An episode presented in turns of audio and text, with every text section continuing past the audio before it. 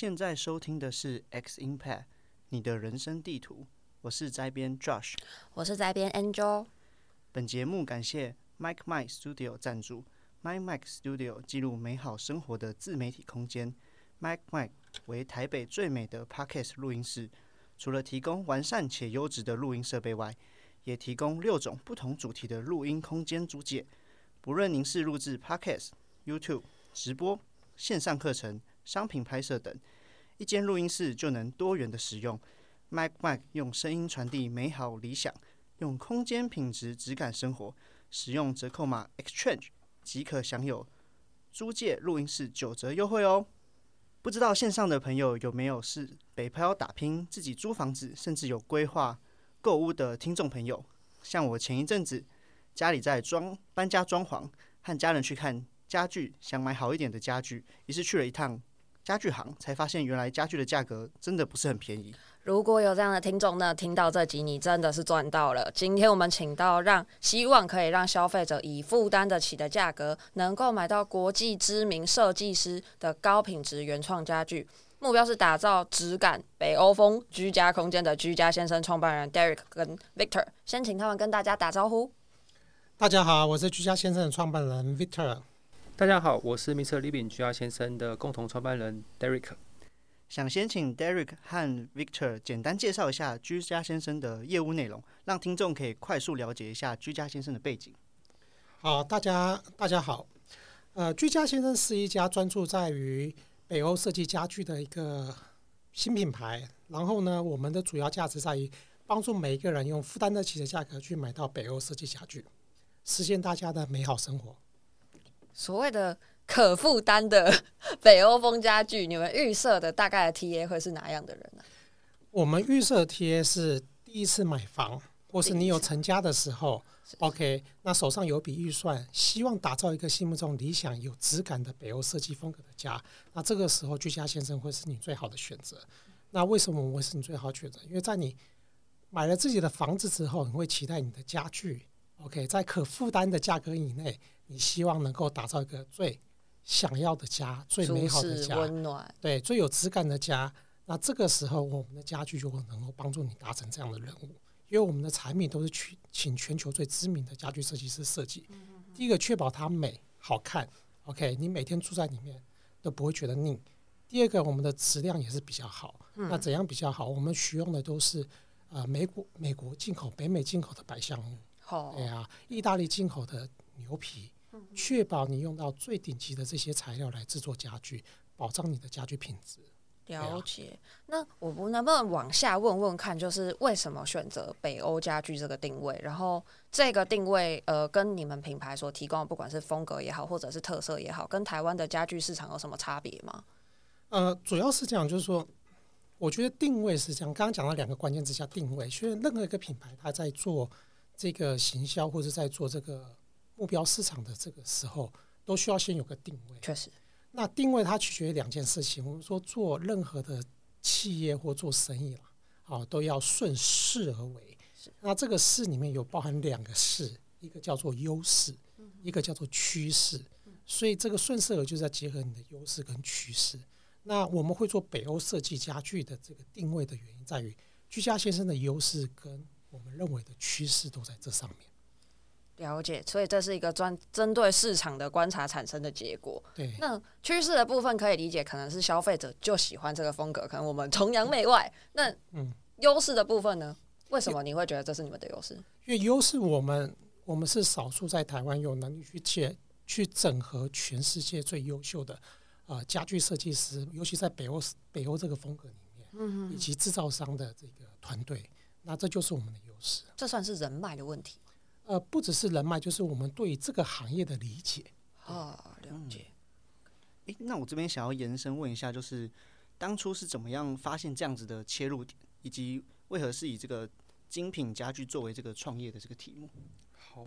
呃，刚刚的那个问题，我是否还可以再可以啊，可以啊，可以再延伸讲一下。好，其实刚刚 Peter 还有提到一个，就是趋势这边，其实 Mr. Living 居家先生，我们也算蛮幸运，就是我们在创立的那一年刚好有追到呃 Facebook 的流量的红利。啊、所以其实我们刚开始，啊、我有看到你们是二零一五年创的，差不多时间。对，所以我们其实刚开始其实脸书广告很便宜。对，然后然后所以我们刚开始我们的想法其实是。店面是不需要开在一楼的，所以我们当时我们甚至是在淡水，我们就租了一间呃有点类似这种公寓大楼，然后在五楼还采预约制，然后消费者周末他来到我们这边参观还是采预约制的嘛，然后淡水又比较远，所以过来可能来回就两个小两个小时，打开房打打开打开我们的这个呃展厅，就是它其实就像是一个家，其实当时。基本上就是我们的家了，就是我们对我们当时还是会跟我们的社交说，这是我们的工作室这样子。那基于这样子的呃脸书的这样子流量红利的优势，也帮助我们在刚开始其实能够用比较精准方式，甚至比较便宜的方式找到群客户，因为我们其实节省掉了就是把店面开在一楼的租金这样，所以其实推广基本上也是一个我们品牌可能在刚开始有一点点的趋势跟优势的这样子的。了解，就是你们刚刚提到，就是你们的优势其实不只是产品本身，其实包含你们的策略面，在当时也是有一点时空背景的红利。是的，了解，而且你们有发现这件事情，这件事情其实蛮聪明，因为我自我自己有不少家具类型的客户，他们其实都一样把体验厅放在非一楼的地方，跟传统的家具行其实很不一样。然后一问之下就会发现，他们希望直接筛选掉消费者愿意来到现场的人，有办法让他直接做成交这个决定。就有可能就是让他的整个决策过程非常的加速，所以他大概有到三成四成意愿愿意来到现场的时候，他就已经是你们的高渴望的客户了。这种感觉。对，其实现在谈这件事情，可能都会觉得好像是一个策略面的问题，但其实当时就是大成他在想想这件事事情的时候，我想可能就是相对而言比较单纯，就是我们资源很有限，好，所以我们必须要聚焦精准。对，所以刚开始我们包含连产品都是以沙发为主，为什么？因为当时想法非常简单，就是一个一个家庭，你一定是需要一张沙发。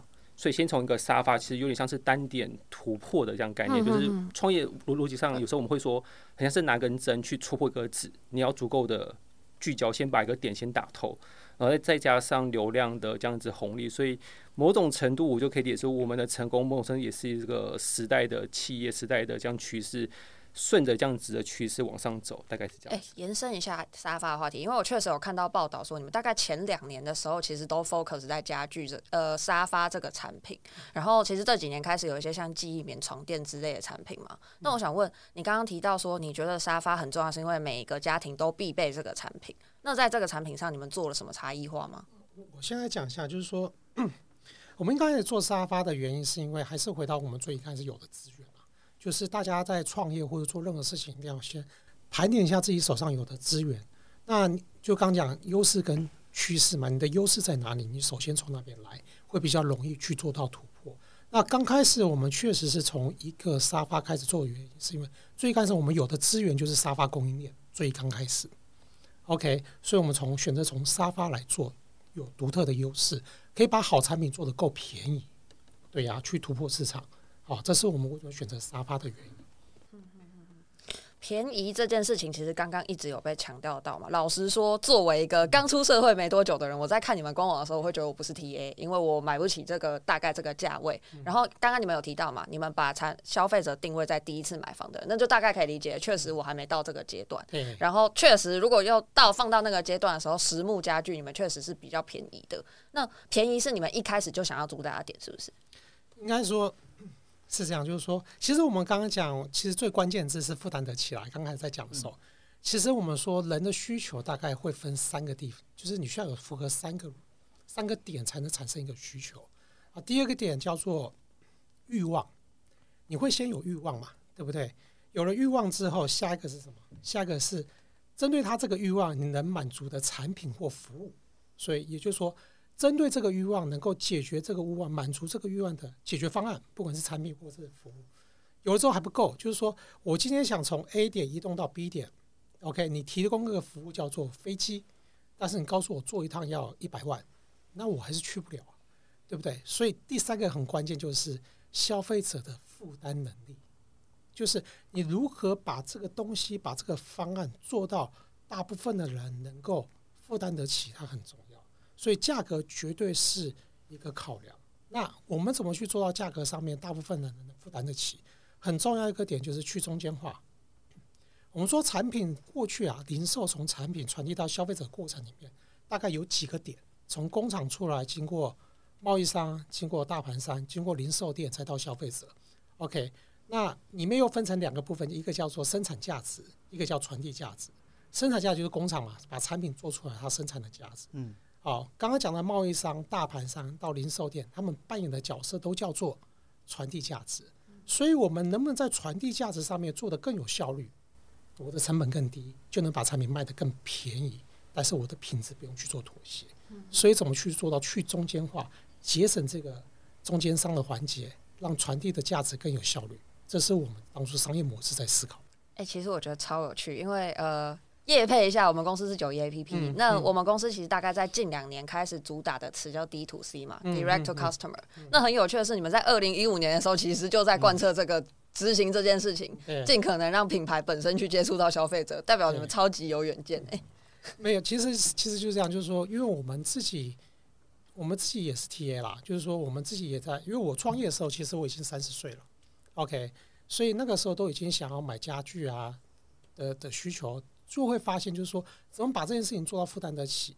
那其实你不能在产品的品质上面妥协嘛，对不对？就是如果你做把产品做的便宜，只是因为你用的材料比别人差，这个不是什么本事啊，大家都会，对不对？那你能够做的比别人便宜，还比别人赚钱，能够不妥协品质，这才是真本事。后来我们检视了整个价值链，发现真正的问题还是在传递产品这一块。那我觉得网络就给了我们这个机会。以前之所以大家没办法克服这个传递上面比较有效率的原因，是因为它需要靠开店去累积销量，所以 速度会慢，而且资重资本，因为开店需要砸资本。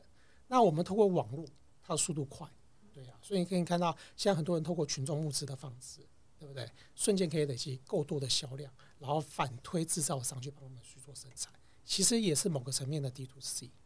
诶，那我这边蛮想延伸问的，就是一开始 GR 先生，你刚刚说是用网络啊、线上的这个模式，甚至可能是用这个募资的方式来跟消费者沟通。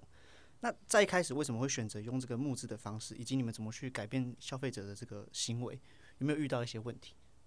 好，呃，我们一开始其实跟大部分公司一样，因为你有的资金跟资源都是有限的，所以你不能去猜它，你唯一能做的就是用需求去倒推你的生产。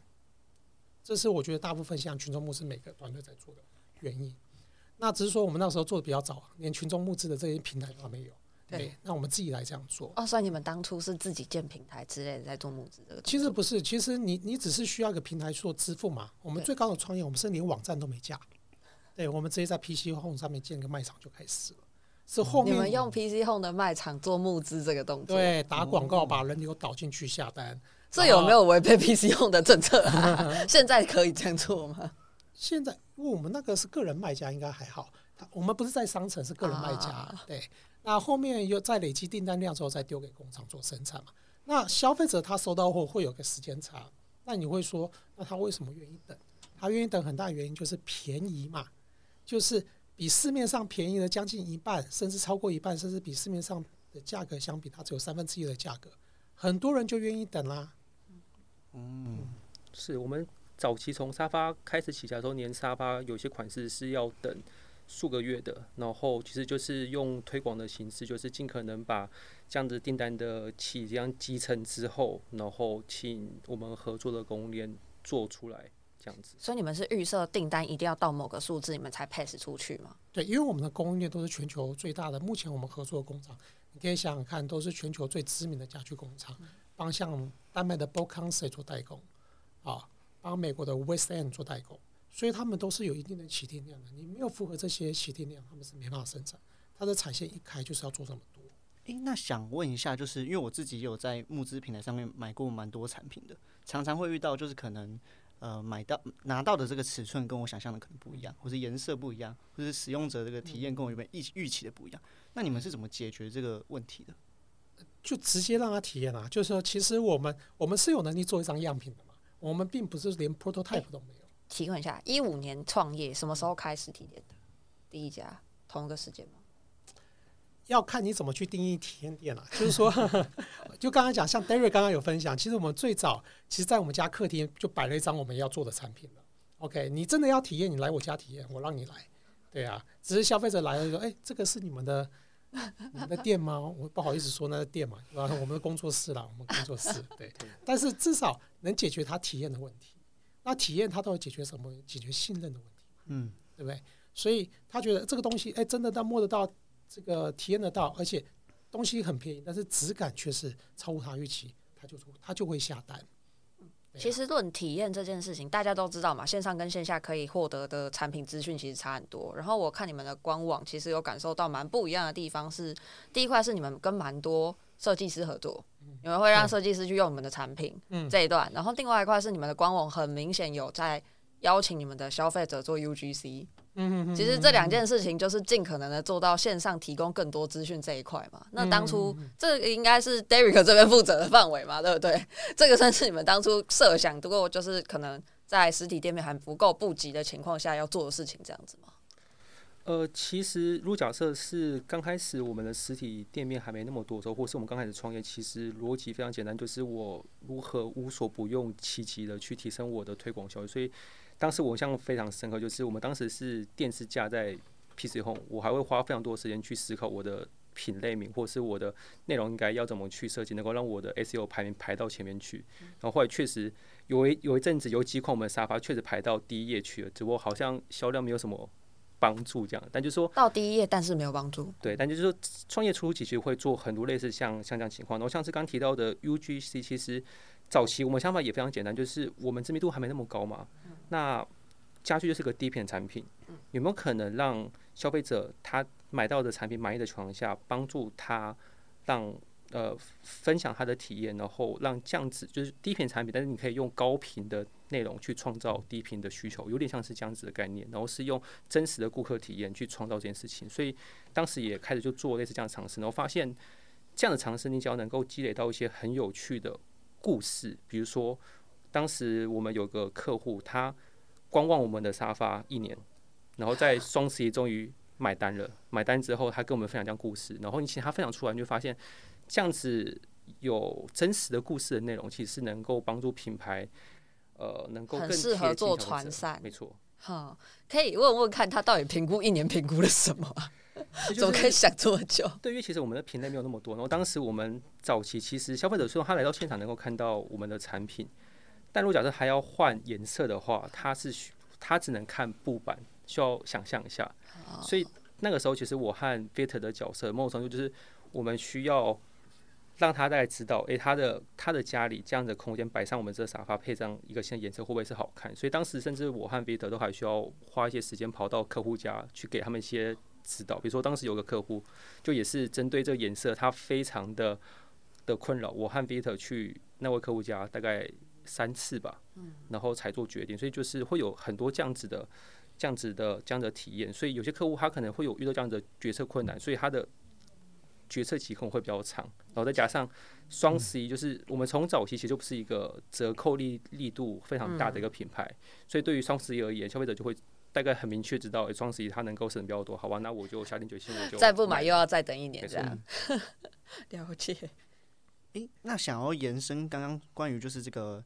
呃，家具这个消费品，它的这个回购率相对比较低，比较像是低频的这个产品。欸、那你们有做有没有更多的一些事情，可以去拉更多的新客户进来，或者是跟一些旧的客户去培养一些关系？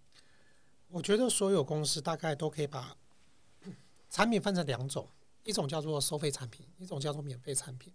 那收费产品就是拿来变现嘛，然后创造现金流，帮你公司做这些日常的运营，包含利润等等。OK，那就是我们就是家具。OK，另外一个产品它叫做免费的产品，那它的目的性并不是拿来做变现，而是去服务你的客户。那怎么样服务他？就是知识的内容或是一些娱乐内容都好。那让客户可以跟你产生在消费完之后或者在消费前跟你产生高频的互动，不断的来回来，而且这些内容本身要跟你做的这个领域要有一定的相关性。嗯，你不能说我今天做家具，然后我忽然去做一个很有趣的内容，那那个有趣的内容是呃在在卖衣服或干嘛，那那就有点差太远了。就是有趣的内容，你例如说我们 always 会让大家知道，就是说怎么去布置家里，嗯，对不对？然后呢，布置家里面有可以把它做成一些有趣的内容，那就跟我们的行业比较相关，跟我们做的事情比较相关。慢慢的，你会在客户的心目中产生一个印象，叫做居家先生是一个在家居行业里面或者家居这个领域里面的专家，懂搭配，对不对？而且教你很多居家搭配这个 tips。同时，他们他又卖一些好看、质量好的家具。但他有需求的时候，他第一个就会想到你。所以高频才能占你心智嘛。这个切入点其实也很 SEO 导向哎、欸。嗯，其实产制这些内容对 SEO 是很有帮助的嘛。呃，但是因为我们很多内容会在社群上面做了。好好好，是在社社群上面做。哎，其实你们说社群，因为我看到你们其实有定调了一个类似吉祥物的角色。但因为我查资料可能不够多，这个角色到底实际上的存在意义是什么？因为其实很少看到家具品牌会有一个这样子的东西。因为我其实家里也养了八只猫，所以。对，就是其实某种程度是呃，目前来看的话，其实养宠物的家的家庭我。印象还蛮深刻，应该是前几年吧，有看到一篇报道，就养宠物家庭已经正式超过，就是好像是养三岁小孩的家庭，就有个黄金交叉了。所以，我们大家可以预期，就是未来其实家庭的结构会有点不太一样，就是他的家人可能慢慢更多的是变成由宠物去做陪陪陪伴，它是一个新消费的一个场景。那如果假设居家先生未来包含我们有一些产品，其实也是为了由宠物的家庭出推，像是防泼水、防猫抓。布沙发，那你可能会需要一个这样能够代表这种新消费人群的一个我们叫做 IP 的这样子的角色出来，来跟消费者去做沟通。然后再就是说，其实有时候就是你要去认识一个品牌，你从这个品牌的品牌名或者符号，你不容易这么容易去感受到这个品牌想要带给你的一些温度或是能量。但是你透过一个一个吉祥物也好，或是 IP，你能够蛮快快速的辨识出它的印象，包含像是我们达利猫在设计上。还有融入两个还蛮有趣的的元素，一个是为什么它叫做达利猫，就是它的胡子设计像达利猫，可以去找一个就是大家都认识的一个元素加入到这样子的吉祥物里面。然后第二是它的颜色，也是走一个比较显眼的颜色。我们希望，就其实消费者旅程过程中，我们必须要先理解一件事情，就是。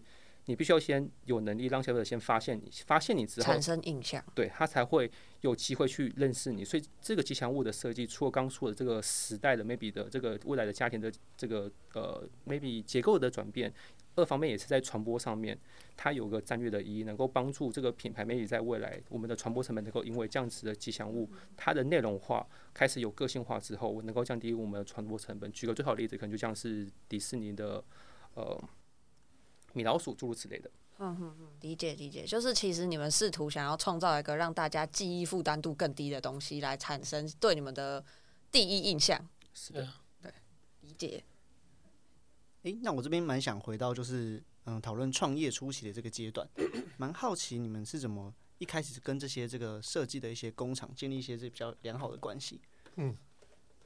其实这这非常的不容易，因为其实所有的合作它都必须建立在一些信任上面。那我觉得一刚开始的这些工厂呢，我们都是从刚刚讲的，我们从第一家这个沙发工厂开始了。那其实没有什么没有什么绝交，就是不断去拜访人家，然后表现诚意嘛。重点是就是早期创业其实很辛苦的地方在哪里？提个问，这个工厂在国外吧？我们我们基本上我们所有工厂都在国外。所以你们一直飞国外去跟他们拜访，我们我们其实没有到飞，因为像沟通其实不一定一定要飞了，但是去拜访就是看产品验厂，这肯定要的。但是后续的谈判并不需要一直这么频繁。呃，不过前期就讲就是说都需要谈嘛，而且其实早期创业最辛苦的地方在哪里？就是说，因为你跟制造商中间还没有绝对的信任，所以你很需要就是呃，例如说像我们现在做大了。我们很多 payment term 哦都可以谈得很好，但是在你还没有做大之前，你跟他没有信任之前，你所有的钱都要先支付预付款，对，人家才一百块预付款累。但现在我们不是啊，我们反正就是啊、呃，他都交货了，他可能我们钱都还不用给他，他等一个月两个月之后才需要付钱给他。老实说，你们的原物料应该算是负担蛮大的类型。呃，应该算是工厂那边会负担比较大，对，但是我们反正我们就是反映嘛，工厂那边。他会去反映这个物价，对啊。我觉得，因为因为刚刚就是有聊到，就是创业初始嘛，就是在我看到的报道里头，我有看到一个还蛮有趣的点，是你很早就决定想要，就是很早就决定想要投入家具这个市场，但是你选择先从家具市场的从业人员开始。对，应该是说，就是说创业它是需要，如果你希望这个创业的成功率能够再提高一点，然后创业没有百分之百成功的，你只能不断的去提高它的成功率。啊，那我觉得很重要一点，第一个就是你要先了解市场，了解行业，甚至要了解消费者。那那我过去就做了几件事情，第一个就是说，呃，因为做消费品牌嘛，其实很重要一点是推广的能力。就是很多时候大家不买你，不是因为他不喜欢你，是是他根本就不知道你，不认识，不知道你怎么买。曝光其次，对啊，所以曝光很重要。所以那时候我最早是在 Kakafly。对，学怎么投广告。我也是 Kakafly 的。对，对我最早是在 Kakafly 学怎么投广告。OK，后面才离开。好，那在去 Kakafly 之前，先去家具家具行业里面待，待了大概也是一年多。去我我跑过全台湾的家具店，去了解过整个家具的生态链。对啊，全台湾在跑。可以讲一个最印象最深刻的 take away 吗？台湾的家具店实体店给你。其实传统的家具店就。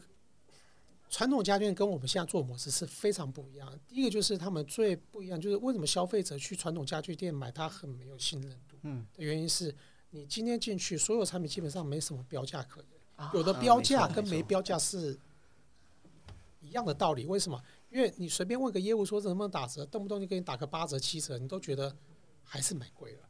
然后遇到不同的业务，你可能来了两次，遇到不同业务，他给你报不一样的价格。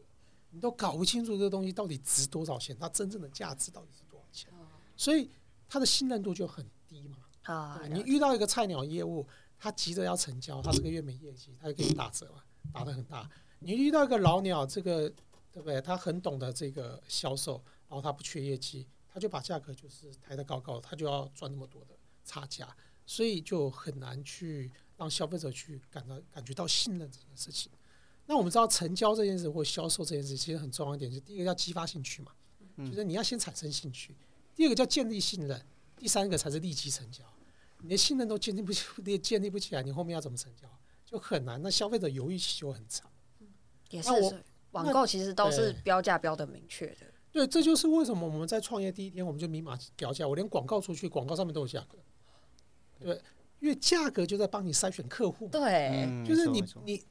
你负担不起的，你也就不要看了，对不对？就不要点，也不要来浪费我的精力。但是你觉得这个价格可以，你可以进一步了解，我们愿意提供更多的服务给你，去促成转化。所以我觉得很重要一点就是，我觉得任何家企业做任何一件事情都不可能是瞄准所有的 TA 啊。嗯。所以你本来就要再去筛选 TA，在对的 TA 里面去提供你你胜利的几率。它就是定位啊，企业在做定位。刚刚讲我们的定位在哪里？我们定位是第一是成家人嘛。所以就是说，你不可能整个市场都是你做，那你就定位好你最具有优势那个市场，把它做透就行了。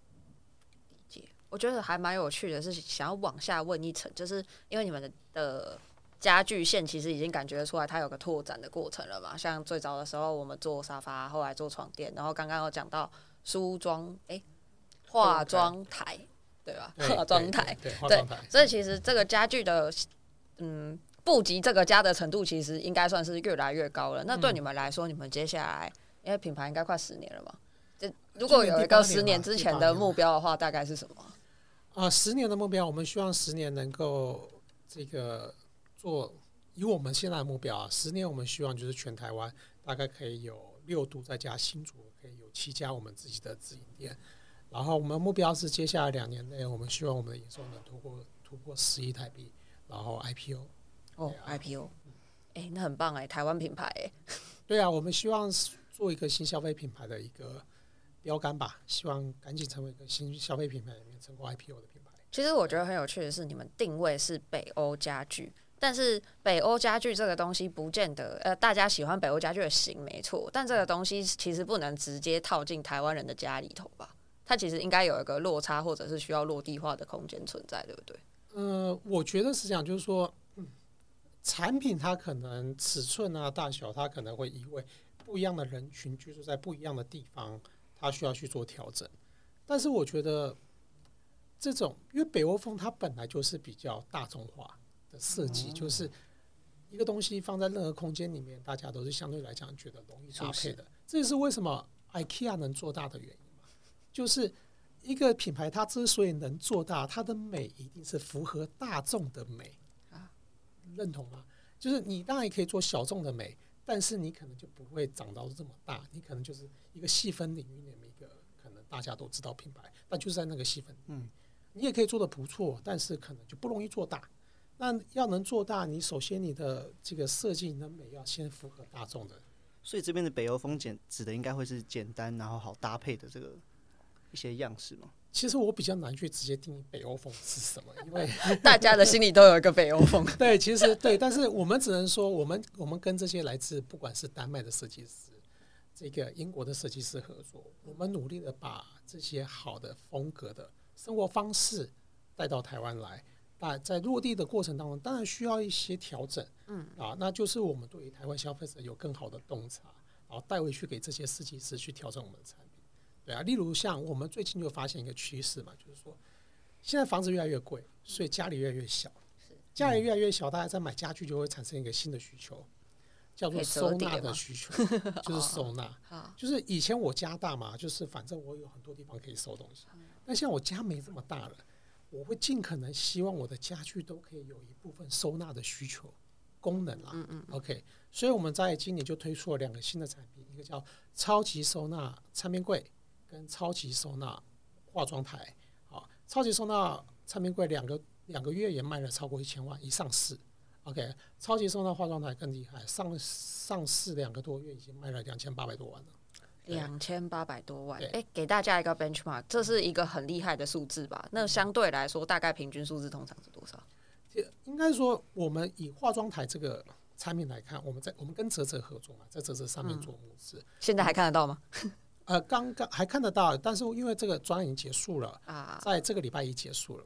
OK，这个化妆台它募资的金额是两千八百万，OK，第二名是八百万。哎呦，零头！那我们现在是全台湾化妆台这个细分市场里面，群众募资目前是冠军，对，但是我们领先第二名有八有两千万的差距，对啊，大概是这样逻辑。标杆型的产品。哎、诶，那想问一下，你们是怎么选择去开发这些产品的方向？你们是会做一些市场调查吗？还是你们有一些数据的一些分析，然后去开发的？